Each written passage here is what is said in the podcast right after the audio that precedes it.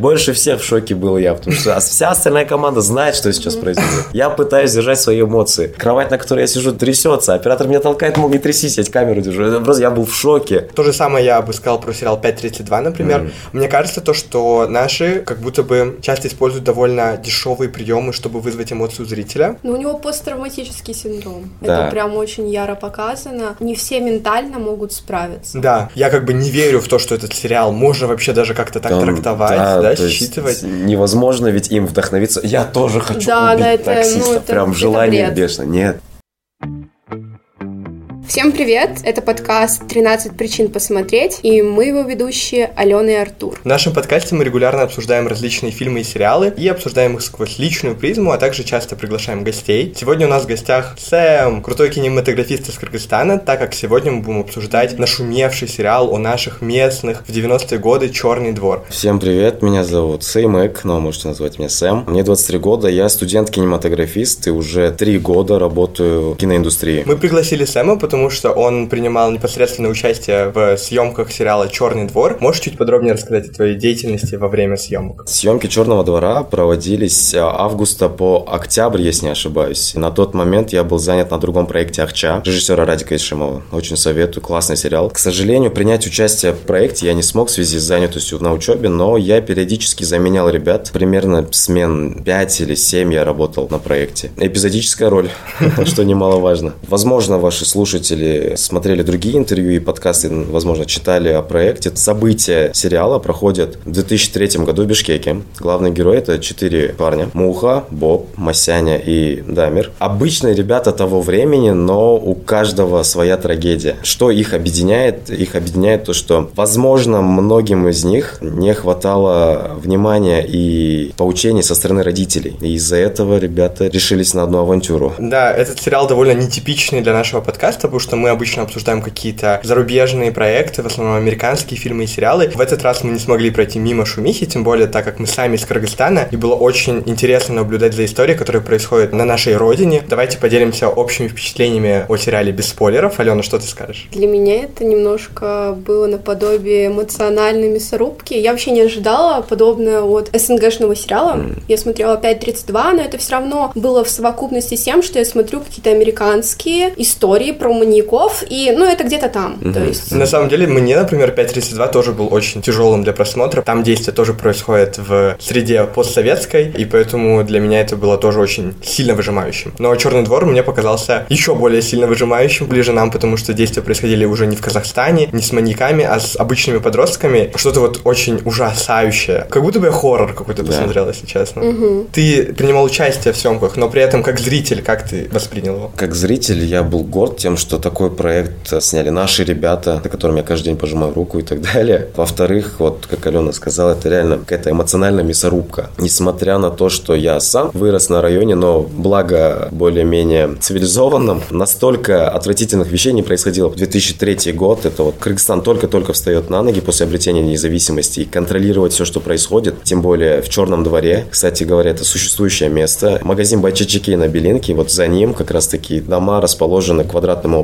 Там сдавались квартиры, там жили всякого рода преступники, наркоманы, а студенты. Мама в студенческие годы, оказывается, там жила. Рассказывала, что, блин, было страшно домой возвращаться. Мама очень гордится мной, то, что я участвую в таких проектах, то, что я выбрал эту профессию. Но она не все, не все посмотрела, она не смогла досмотреть. Да. После каждой серии она записывала мне голосовое сообщение, мол, как же жалко пацанов, что с ними происходит. Надеюсь, с вами такого не происходило. Нет, конечно, мы уже, блин, в развитом мире живем. Алена, ты говорила то, что твой папа смотрел да. сериал, как он его воспринял? Ну, ему было очень тяжело морально, потому что он смотрел с точки зрения родительства. Да. Какие-то понты, похожие в сериале, возможно, его сопровождали в жизни. Ну, и он сам жил в эти года. Mm-hmm. Ну, не подростком, конечно, но взрослым уже человеком. Mm-hmm. И, конечно, ему было очень тяжело. Последние, наверное, четыре серии он прям останавливал. И, конечно, в шоке был. Для меня этот сериал был как мой ночной кошмар, наверное. Mm-hmm. Для меня вот такая вот токсично-маскулинная атмосфера — это вот то, чего я боялся всю свою жизнь, наверное, очень сильно. Старался избегать подобного рода мероприятий, так скажем, не натыкаться на них, потому что это действительно что-то очень пугающее, но при этом очень близкое к нам. Это не просто кошмар, да, который происходит где-то там, какой-то маньяк где-то прыгает, бегает, призрак или чудовище. Это просто жизнь, которая была вдоль и поперек. Когда я в это окунался, я просто чувствовал, как это могло меня коснуться, но, к счастью, у меня такого опыта не было. По итогу я бы хотел все равно посоветовать этот сериал, потому что он очень хорошо, ярко отображает этот самый период и то, что происходило, могло происходить с конкретными людьми в этот период в нашем регионе. Вы как, вы бы посоветовали его? Да, вместе с «Черным двором» я бы посоветовал еще и сериал «Ахаркы Савак».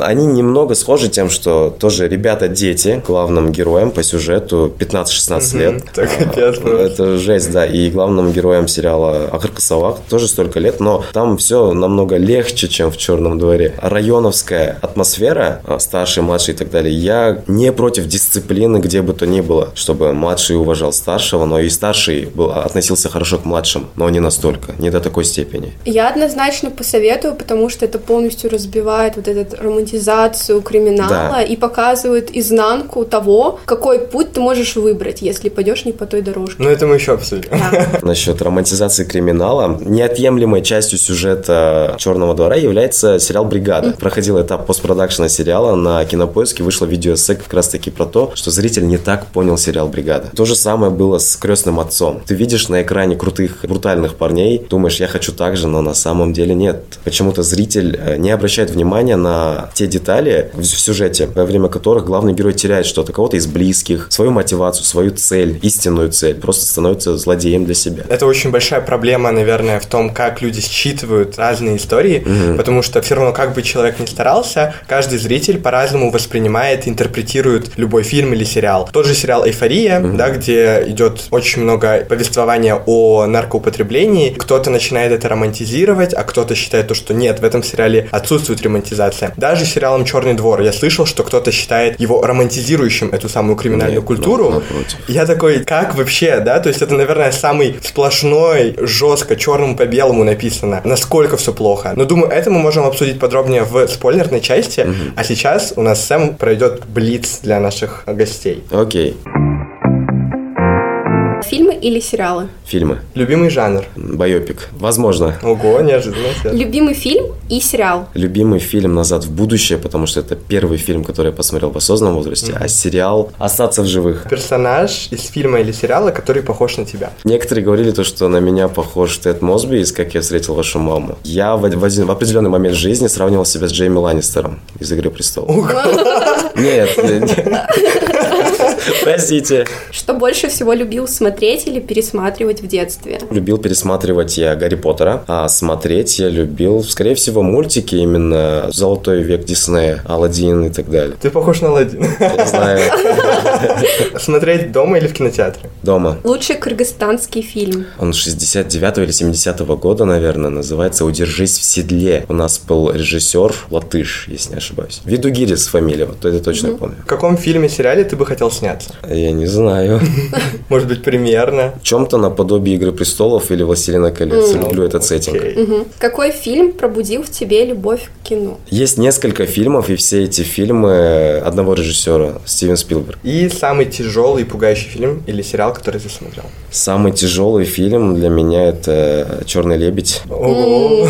Из сериалов. Пусть будет «Американская история ужасов». Окей, хорошо, хорошо. Любим, любим. Я задал этот вопрос последним, потому что как раз-таки «Черный двор» для меня был, как я уже сказал ранее, очень пугающим, очень тяжелым просмотром. Это связано именно с э, опытом токсичной маскулинности, который накладывают в обществе на мужчин. Этот сериал отлично, можно сказать, репрезентует то, какие патриархальные стандарты да, существуют для мужского общества на нашей планете, в какую дикую жестокость это может в итоге вылиться. Mm. Поэтому я бы хотел начать с обсуждения, наверное, этого аспекта. Так как ты у нас, мне кажется, один из немногих гостей мужчин, который был за последнее время, mm. может быть, ты бы поделился опытом, возможно, из твоего детства или отрочества подобного, да, какого-то, я не знаю, районовских историй, mm-hmm. если у тебя были, и которые могли релейтиться с сериалом? Были какие-то события, когда... Я забыл, как это называется. В школе было такое то, что... Рэкет? Нет, не рэкет. У нас в школе, благо, рэкета никогда не было. Я учился в 12 гимназии. Но вот были ребята, которые часто просили денежку. В долг, может, и нет. Главная проблема, вот и даже в сериале это показано, в этом возрасте, когда не понимаешь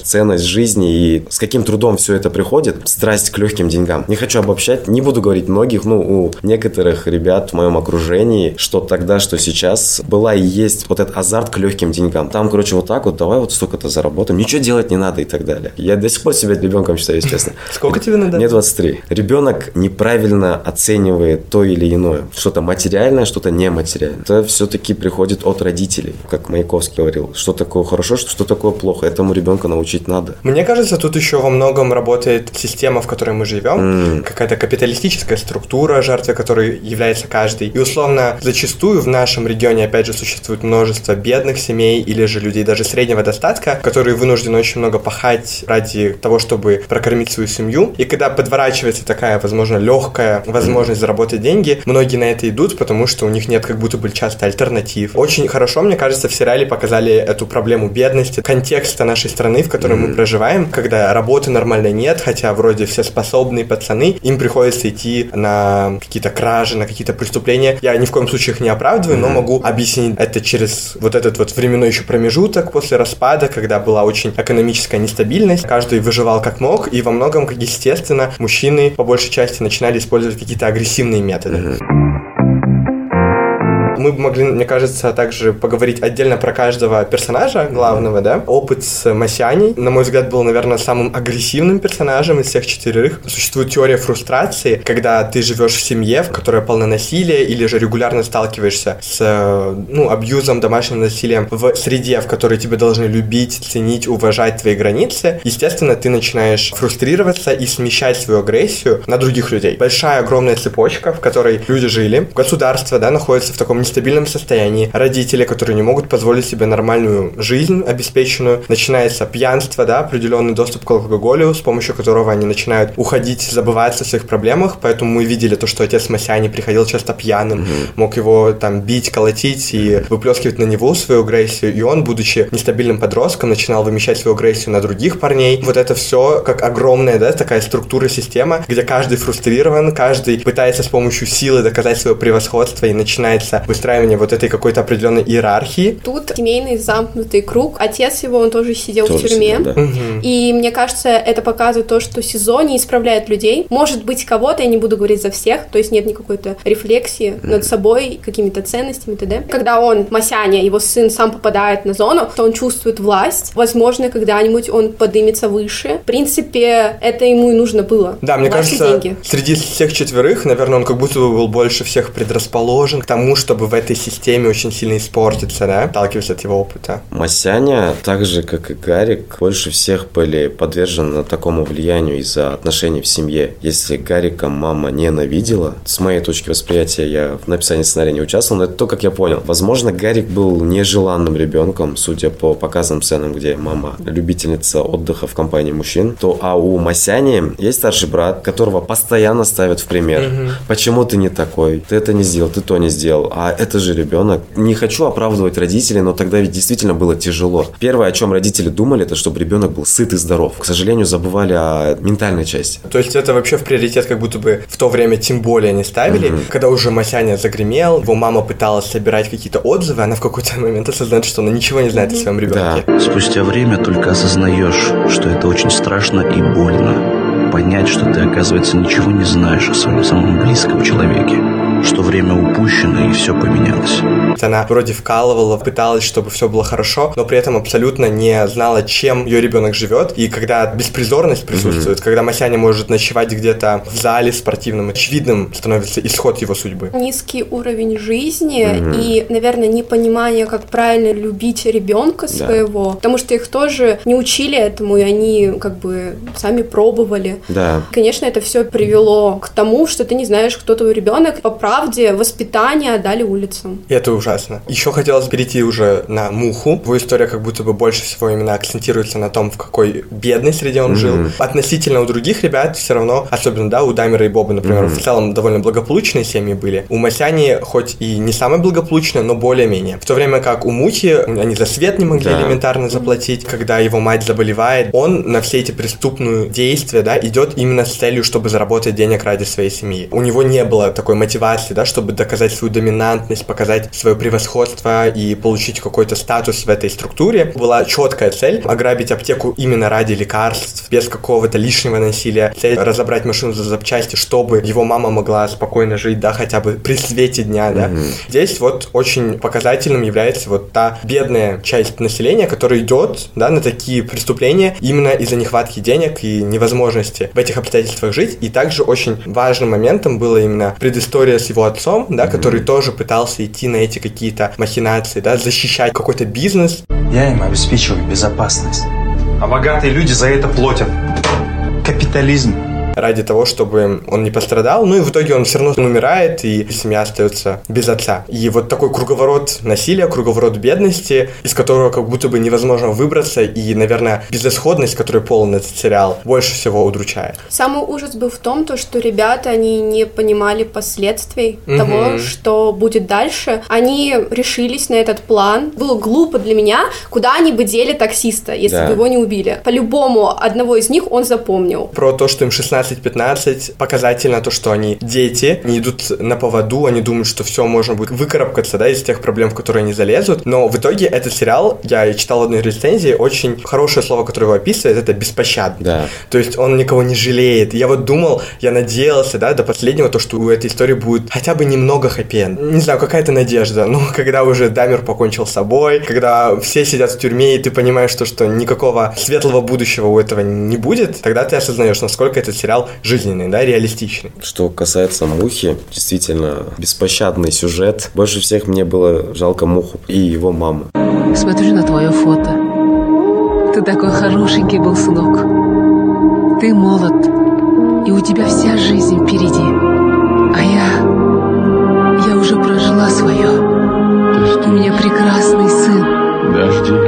Всевышний хочет меня забрать к себе, что, то слава, то слава. на то его воля. Все, что я тебе все сказал, будет хорошо.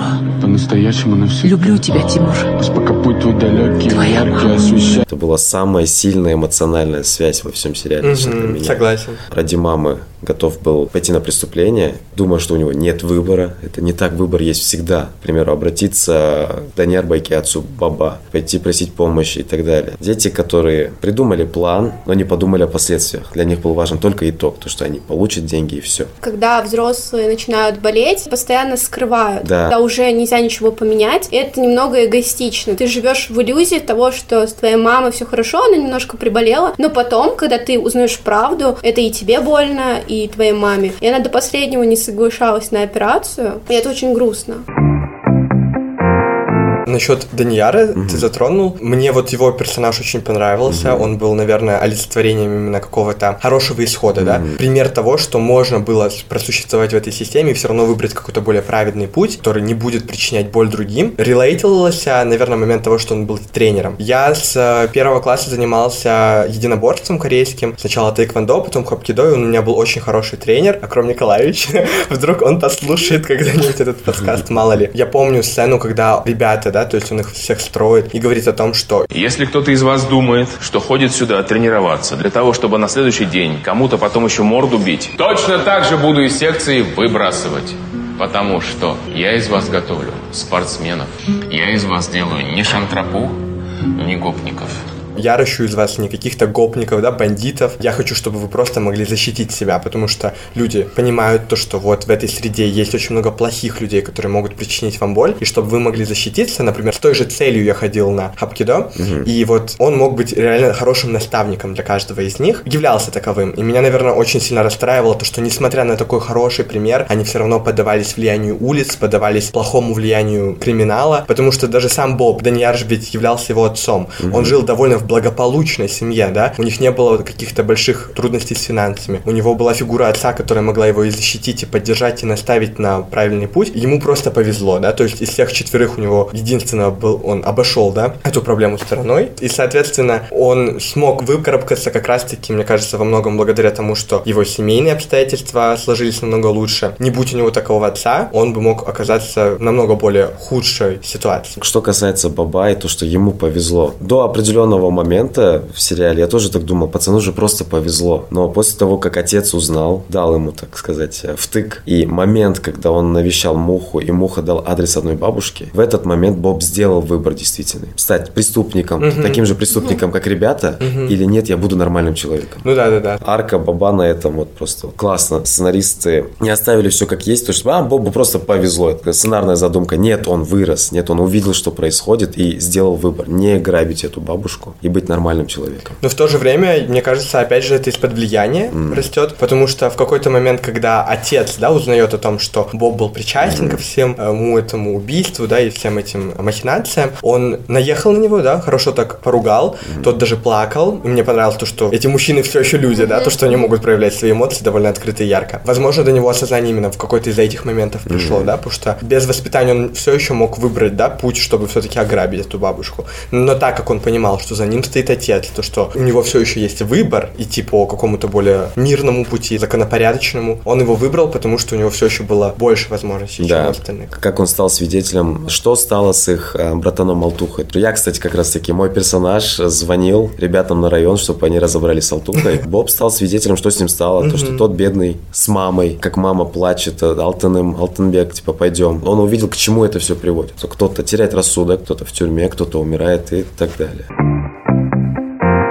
Следующий персонаж Дамир, наверное, его мне было жалко больше всех. Да. Не знаю почему. Не только потому, что он покончил с собой. В целом, какие-то душевные терзания, они были показаны в сериале намного более глубоко, да? То есть ты говоришь, например, то, что тебе показалось, что Масяня и Муха как будто бы не так сильно раскаиваются. Угу. Противовес этому Дамир, да, где его история, нельзя сомневаться в том, что он как будто бы очень сильно жалеет. Реально тоже был именно в таких более тепличных обстоятельствах, потому что у него мама была бизнесвумен, он уже поступил в США, да, и мог жить дальше, да, спокойно спокойно развиваться в Америке из-за, опять же, внешнего влияния в виде всей этой системы, в которую его тоже э, затянуло, он оказался вот среди всего этого. Особенно было ужасно, когда он закапывал этот труп, блин, это был полный трэш, конечно, оставляет очень сильные травмы на нем, что ему снится, вот тут уже реально хоррор какой-то начался, mm-hmm. когда он начал видеть труп того самого человека, которого они убили, когда ему снятся сны с его матерью и так далее, это было очень душераздирающе. Более из четверых, не знаю, может быть, нежный, что ли, уязвимый, поэтому поэтому он закрылся в себе, так пытался всего этого избежать. Персонаж его матери был недостаточно выстроил тоже с ним какую-то ментальную связь. Они однозначно любили друг друга, но мне кажется, вот в нашем пространстве постсоветском есть вот это вот то, что открыто проявлять свое чувство любви в семье не всегда получается, mm. да. То есть даже если его проявляют и показывают, часто дисциплина как будто бы стоит на первом месте. Какая-то строгость со стороны родителей часто приоритизируется. Даже сцена, когда вот забеременела Зарема, где mm-hmm. ее мать просто... Не хочу больше здесь учиться.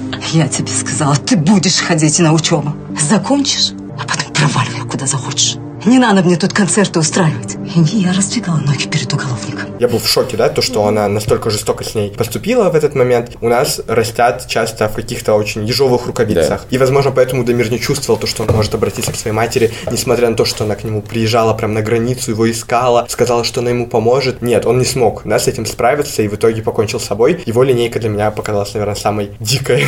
Ну, у него посттравматический синдром. Да. Это прям очень яро показано. Не все ментально могут справиться. Да, хорошо то, что они все не какие-то там суровые мужики, которые, да, мы пробьемся через все это, да, мы справимся, мы сможем и отсидим им вообще, да, каждый раз показывают их истерики определенные, их переживания, их постоянные вот эти крики, оры, выплески эмоций в виде агрессии, в виде слез. Но у меня есть один момент, за который я бы немножко покритиковал этот сериал. То же самое я бы сказал про сериал 5.32, например. Mm-hmm. Мне кажется то, что наши как будто бы часто используют довольно дешевые приемы, чтобы вызвать эмоцию зрителя. Не знаю, вы со мной согласитесь согласитесь или нет, но как будто бы вот этот вот накал, да, одно на другое, постоянно неожиданный поворот, а тут жесткая смерть, и здесь тяжелые обстоятельства, и вот так все нагромождается, нагромождается, отсутствует ощущение тонкости каких-то кинематографических приемов, все очень в лоб, все очень радикально, очень насыщенно, особенно если ты смотришь без цензуры и видишь эти драки в тюрьме, но это невозможно оставаться равнодушным. Создатели этого сериала знали то, что они смогут таким образом повлиять на зрителя, и мы будем смотреть его не из-за какого-то там глубинного подтекста, да, мы все равно будем его смотреть, потому что мы очень сильно сопереживаем героям. Не сопереживать им, когда столько всего наслаивают друг на друга, мне кажется, невозможно. Что вы об этом скажете? Это жанровая особенность использования этих приемов. Не вижу никакой дешевизны. О чем ты?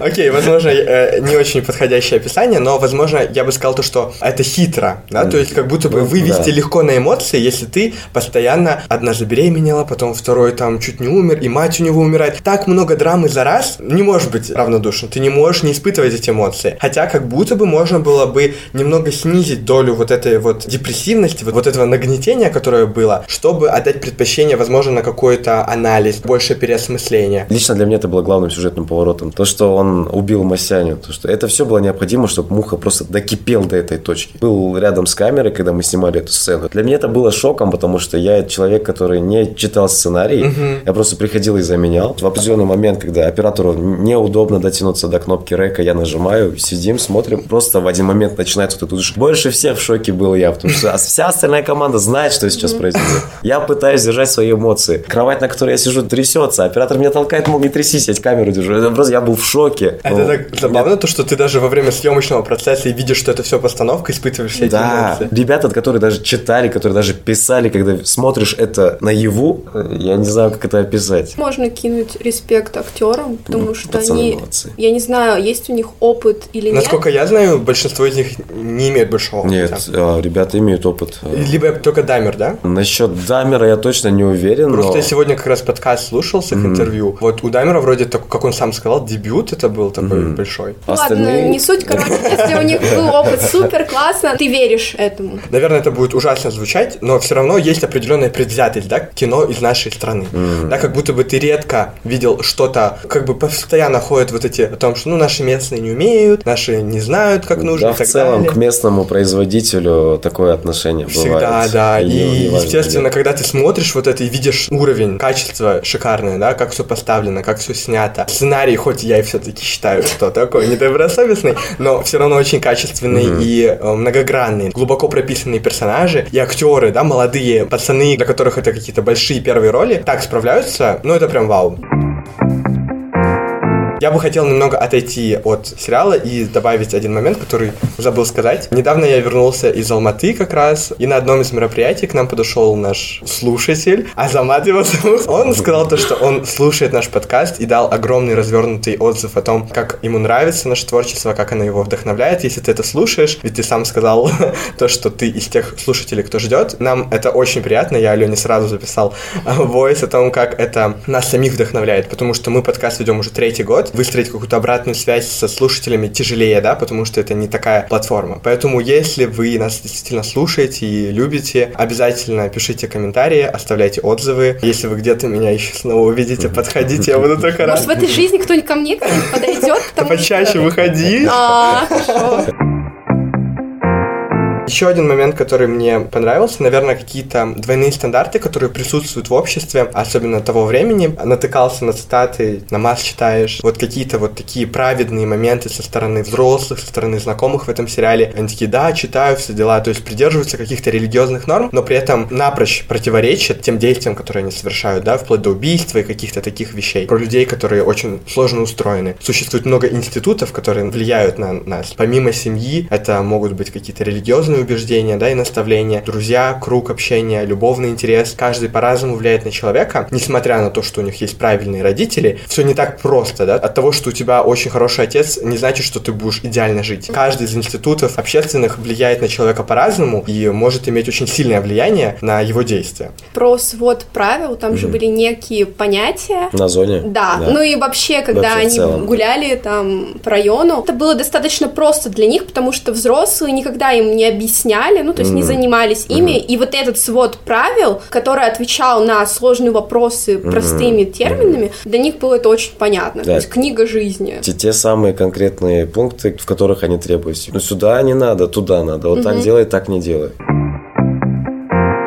Я бы хотел обсудить момент с э, какой-то мизогинией, сконцентрирован по большей части на мужских персонажах, mm-hmm. которые растут во времена, когда вряд ли что-то слышали о феминизме. И это тоже очень ярко показывает через слюр, который они используют, который прям режет слух, через отношения к девушкам, потому что любовный треугольник Заремой был тоже довольно жестким. Нам показали ее проблему с тем, что она забеременела, с ее какими-то предпочтениями, с тем, как общество давит. Я еще помню сцену в 5.32, где один маньяк, он насиловал девушек, и одна из жертв выжила, но она не хотела рассказывать про то, что она стала его жертвой, потому что если бы общество узнало, что она не девственница, mm-hmm. то от нее бы все отказались, и так и произошло. В конце серии она покончила с собой. И это ужасно. И вот то же самое в этом сериале показано через линию Заремы, и в то же время, насколько безучастными становятся парни, которые напрямую связаны с э, этим поступком. Понятное дело, то, что Мухи действительно как будто бы было не до этого. Он там в тюрьме сидит, у него мать болеет, и это последнее, что его на данный момент волнует. В целом, вот это отношение к женщинам со стороны Боба, со стороны Мухи, оно было очень неуважительным. Даже сам Гарик, когда он спал с какой-то девушкой в машине и как начал прибегать к насилию, это тоже очень показательно. Как бы все равно все еще женщины остаются в этом обществе в самом уязвимом состоянии. Угу. Как бы мужчины не страдали от той же системы, они все еще ее часть. В то время как девушки находятся на нижнем этапе. Зарема, расставшись с Бобом, какой он был настойчивый, пьяный, не мог от нее отстать. Угу. Это тоже важно было показать. Я рад, то, что создатели сделали тоже на этом акцент. Родители тоже не поддерживали ее и всячески хотели, ну, чтобы она сделала аборт. Но в итоге они приняли в конце сериала, это показалось, что, ну, вот новая жизнь. Новая надежда, да. Новая надежда, ну, и, в принципе, хороший исход. Финал с рождением ребенка, это... Перерождение. Вот, да, та самая чуточка белого света в темном царстве, да, какой-то мини-хэппи о котором я мечтал. Да, лучше уж на этом закончить, чем на тех ужасных сценах, да, насилия в тюрьме. Я не помню, где, в каком сериале я что-то подобное видел. Я обычно в целом такое что-то редко смотрю. И даже когда смотришь того же Джеффри Даймера, которого мы mm-hmm. обсуждали, американские сериалы, они все равно не воспринимаются так же, да? То есть ты не чувствуешь, что, что это что-то реальное, да, ты для понимаешь, тебя. что это кино, да? Да, да. это кино. А вот Черный двор это не кино. это что-то, что вокруг да около нас ходит, и чего стоит опасаться, или с чем стоит бороться, с чем стоит работать. Для меня Черный двор это безразличие будто. Ну вот mm. я почувствовала какую-то тотальную нелюбовь, особенно через Гарика, когда твоя родная мать тебе прямым текстом говорит, что она тебя не любит и вообще не хотела. И его попытки из детства, когда он пытался подружиться с обществом, с другими ребятами во дворе. Его отвергали вечно. У него не было сверстников, друзей уже в сознательном возрасте, и он, ну, начал общаться с довольно маленькими ребятами, да. пытался, ну, как бы сделать себя авторитетом, но его не уважали ни родители. Он стал, ну, сливать инфу в СИЗО и в тюрьме. Его за это наказали, mm-hmm. и, в принципе, он всегда будет унижен. Его такая судьба, и это очень жалко. Потому что мне кажется, что он хороший человек внутри. Как зритель скажу, мне очень понравился момент момент с флешбеком про Гарика, то никто с ним не хотел играть просто потому, что этим двум мальчикам он не понравился. И чтобы обратить на себя внимание, он прибегнул к насилию и убил птицу. И вот момент с девушкой в машине. То, как он пытается быть авторитетом для ребят. Кстати, очень интересная деталь. До преступления, до того, как он уже похоронил таксиста и встретился с Масяней и Мухой, ребята называли его просто Гарик или брат. После этого, после того, как он показал, на что он способен, они начали обращаться к нему братан. Его тень теперь уже над ними нависает. Mm-hmm. И то, что они боятся то, что он с ними может что-то сделать. Это очень страшно. Как Гарик из такого состояния, когда он уже возвысился, его опускают в тюрьме. Просто этого персонажа бросает туда-сюда с детства, вплоть до тюремного заключения. Очень жалко этого парня. Сериал в целом затрагивает очень много проблем нашего именно общества. Mm-hmm. Например, та же коррупция. То, что вот в суде родители mm-hmm. пытались собрать деньги, да. и потом их это просто было... истерика, когда другой судья приходит. Я про это говорил. То, что, видите, даже когда они пытаются собрать ему деньги, сценарист решил сделать так, что даже судья придет не тот. Да. То, что именно в этот момент, когда дело над их детьми происходит, этого судья поймали на коррупции, да, не днем ранее, да, не неделей ранее, да, а именно в этот момент. Чтобы, опять же, мы как зрители умирали от того, что, ну, ну, надежды вообще нет никакой. Просто монтажно решили так показать, то, что типа, а, вот так вот.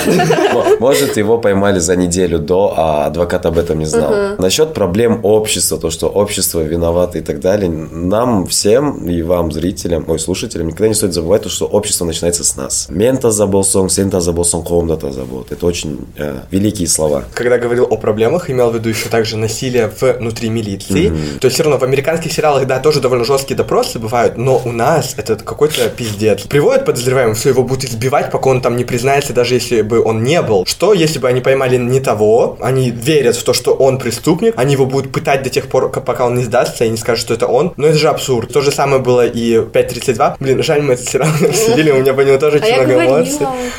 Мы могли, ну, в прошлом году уже обстоятельства не сложились. Насколько правоохранительные органы бывают жестоки в отношении всех. Я понимаю то, что они подозреваемые. В данном случае они даже виновные, да, были. Это настолько не чувствительно, да, не эмпатично, не сенситивно по отношению к людям. Вы все еще должны защищать наших людей. У них должно быть право на какую-то безопасность, право там на адвоката, ну и на все эти вещи, да, базовые, которые как будто бы в нашем регионе очень часто не соблюдаются. Вплоть там от коррупции, да, то, что честного, правильного решения не будет. И вот я хотел еще спросить про, как вы считаете, заслужили ли такого исхода ребят?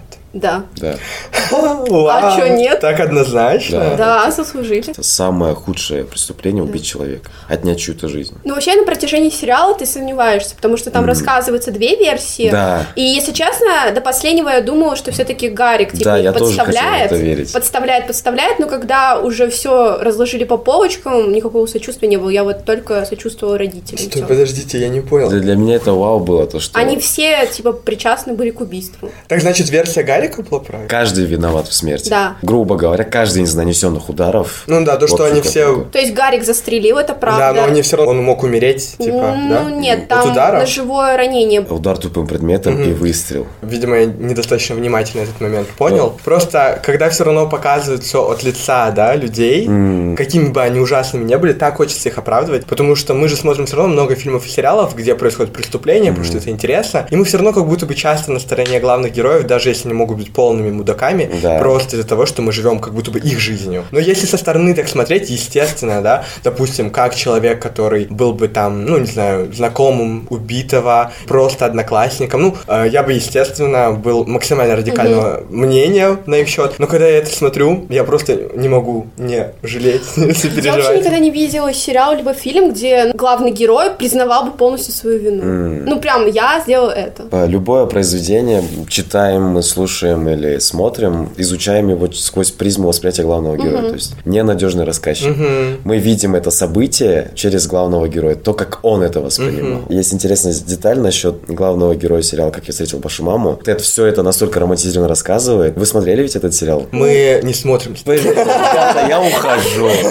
Ну, как в Лолите, да? Да. Многие люди не понимают то, что это ненадежный рассказчик. Они думают, что все, как он описывает, это объективно. И они реально думают, что 12-летняя девочка будет совращать какого-то мужика старого. Но я, наверное, слишком сильно поддаюсь эмоциям очень часто. Хоть я и как будто бы в жизни намного более жестким могу быть. Все равно, если я проникаюсь чьей-то историей, я не могу не сопереживать им. Я больше жалости испытываю, чем, там, например, о, как чувство справедливости, справедливость восторжествовала, да. Как будто бы все равно сериал отражает поколение, да, какое-то. Он отражает какое-то время, отражает фрагмент нашего социума. Через их истории мы видим, как жилось в то время. И да, они преступники, да, они виноваты, но как все равно больно и Да. печально то, что это когда-то произошло. Да. Короче, у меня был кейс. Кейс я это уч- чемодан. Я уж Ну, продолжайте. с моим знакомым, с которым я училась долгие годы и знала, в принципе, с малого возраста. Когда я закончила школу, мне присылают в WhatsApp статью о том, что в какой-то части Бишкека произошло убийство э, дедушки. Я листаю вниз и вижу, ну, фотографию. Цензурированный. Конечно, да-да-да, но я, в принципе, узнаю этого человека. Это, короче, мой знакомый, которого знала с детства, училась с ним в одной школе, сидела рядом. Я я испытала такую эмпатию, мне было жалко. Я, mm-hmm. то есть, его не оправдывала, mm-hmm. понимала то, что, скорее всего, да, это так. Это, знаешь, некая история Ромео и Джульетты. Это все было тоже на почве денег, как и в сериале. То есть у него Ромео и Джульетта была история? То есть да. со своей девушкой? Да, на почве того, что их отношения родители не принимали. Короче, черный двор, только отдельная, короче, глава, так сказать. То есть у тебя свой черный двор, да? Да, ну это трэш. И, конечно, я не знаю, как дальше судьба сложилась, то есть обоих посадили, просто не буду подробности рассказывать. И в жизни такое тоже происходит. Пока это не произойдет с тобой или с кем-то из знакомых, ты это не понимаешь. Да, Груз да, ответственности. Поэтому думайте о своих действиях. И, кстати, я смотрела интервью с ребятами, и они рассказывали, что многим приходили сообщения о том, что многие ребята хотят сделать что-то. Вот, в этом плане, да, кстати, когда мы романтизацию обсуждали, я как бы не верю в то, что этот сериал можно вообще даже как-то так Там, трактовать, да, да считывать. Невозможно ведь им вдохновиться. Я тоже хочу да, убить да, это, таксиста. Ну, это, Прям желание бешено. Нет. В данном случае повторяется то же самое, что произошло с героями. Они не так это поняли. Вытащили для себя не ту мораль. Научитесь брать ответственность, научитесь здраво мыслить и никогда не обманывать родителей. Не искать по пути меньшего сопротивления. Самый верный способ или выход – это самый тяжелый. Думаю, это отличный финал нашего подкаста. Угу. То есть мы, ваши учителя, нравоучители, да? На самом деле, я когда наши старые выпуски переслушивал, меня немного бесит то, что мы как будто бы очень часто мораль читаем немного своим слушателям. Ну, я надеюсь, вас это не бесит, и вам нравится, какие мы все таки идеальные, мы ошибок не совершаем вообще, а других осуждаем. Нет, возможно, подобный опыт был в каких-то мелких, неприступных делах, но я хочу пожелать, чтобы люди стали более эмпатичные это друг очень другу. важно, да. Потому что слова, которые мы произносим друг другу, они могут нанести очень колоссальный вред, поэтому надо немного быть добрее. Я вот в шоке часто вот из-за этого сериала и в целом, насколько они могут быть бесчувственными, да, насколько они могут быть жестокими, насколько эмпатия просто сломана, да, у некоторых людей. Имейте эмпатию. Думайте головой и выбирайте только правильные пути. Научитесь брать на себя ответственность. Кстати говоря, слоган сериала в бригаде звучала цитата «Мы с первого класса вместе, и за все, что происходит, будем отвечать вместе». В черном дворе наоборот. Мы с первого класса вместе, но за все, что происходит, мы будем отвечать поодиночке. Нужно научиться иметь свою голову на плечах. И не быть ведущим к плохим поступкам, просто быть хорошим человеком. Мы очень советуем этот сериал. Было бы странно, если бы вы его послушали, не посмотрев, потому что mm-hmm. было много спойлеров. Это отличный представитель нашего кинематографа. А в следующем выпуске мы обсудим снова типичный для нас ромкомы квирные. Это будет фильм «Красный, белый, королевский, синий». Мы его сравним с сериалом «Трепет сердца», который мы обсуждали уже в прошлом году, но в этот раз будем обсуждать второй сезон. Подписывайтесь на нас. Мы есть на всех платформах, начиная от Apple, Google и Яндекса и т.д. Там. Найдете, короче, по ссылочкам. Также подписывайтесь на Сэма, будущая звезда. Да уже звезда. Спасибо большое. Подписывайтесь на наш Инстаграм, там мы выпускаем посты, тексты, материалы о кино. Вы там можете следить за нами чаще и видеть все анонсы наших следующих выпусков. С вами были Алена, Артур и Сэм. Всем пока. Пока. Пока.